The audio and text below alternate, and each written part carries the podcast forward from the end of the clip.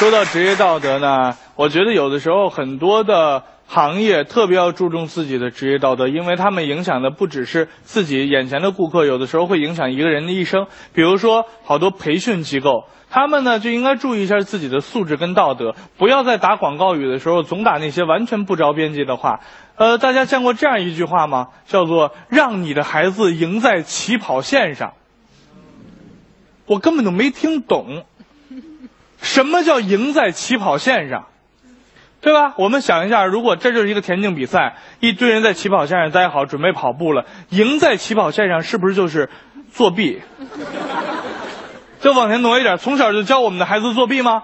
赢在起跑线上，而且我觉得这些父母也是有问题的。为什么非要让自己的孩子赢在起跑线上呢？当他开始跑的时候，这辈子他该赢总会赢，他该输总会输，没有一个人能帮他赢，也没有一个人会导致他输，一切都是他自己的。而且，你既然把孩子的人生规划成了一次跑步，这个跑道就是孩子的完全的人生，你还让他赢在起跑线上，是为了让他早一点到达终点吗？这不是就是想把自己的孩子逼死吗？我这句话不是危言耸听，因为现在有太多太多的孩子，也许就是从我们小时候那个年代开始，这样被家长逼死的孩子已经太多了。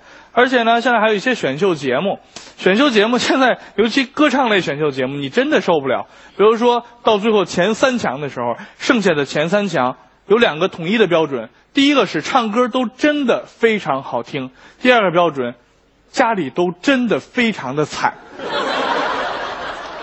最后三个人都唱完了，评委老师在底下坐着，然后主持人上来开始挨个采访的时候，给第一个人，第一个人来，你讲讲，我从小就特别的喜欢音乐，都都有这句话啊，都有这句话啊，我从小就特别的喜欢音乐，那我的爸爸现在是癌症晚期。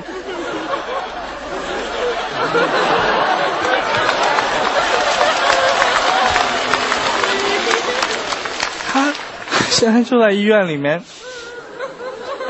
在电视机前看电视。我今天不管最后我我能不能得第一名，我都想跟我父亲说：“爸爸，我做到了。”然后这时候主持人会过去拥抱他一下，是吧？然后第二个，我的爸爸在我十五岁的时候就去世了。然后第一个选手的眼神。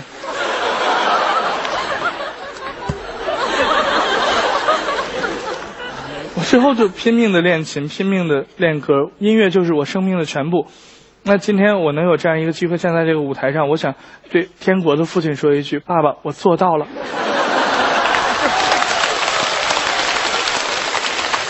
下面的这几个评委都开始。第三个，第三个过来。我的爸爸在我出生前就去世了。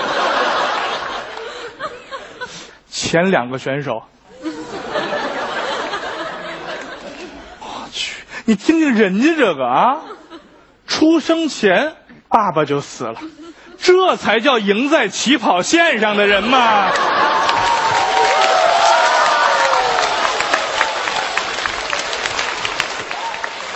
所以在这里真的要说一下，选秀节目比的是才艺，真的不是比的谁惨。我小时候呢。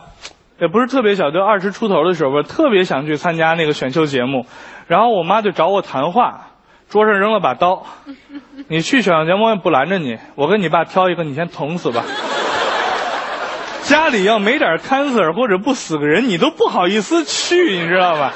你进了十强，你自己心里都虚。所以我觉得往后再发展到选秀节目最后一场的时候，真的会出现最惨的情况是这样的。拿着话筒哆哆嗦嗦，我家里一件特别惨的事都没有，我真的是太惨了。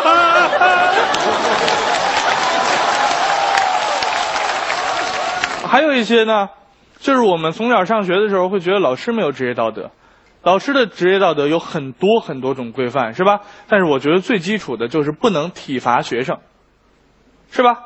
我的好朋友蛋蛋，从小啊就是。被老师打出来，老师经常抽他。只要老师一打他，家长这个时候还非常的有意思。作为我们的父母，在这个时候不帮我们说话，还去给老师送礼，感谢老师管教我们，是吧？每次蛋蛋的老师抽了他，他爸就会拿烟去给老师抽。昨天上课是不是说小话来着？是不是？啊啊哭了，他爸就拿烟送过去了。第二天是不是给女生传小条了？是不是？哎呀，李丹又被抽了，他爸又去送烟。那什么，这回考试为什么退步了？为什么退步了？第四天，李丹过来，我没烟抽了，没烟抽了。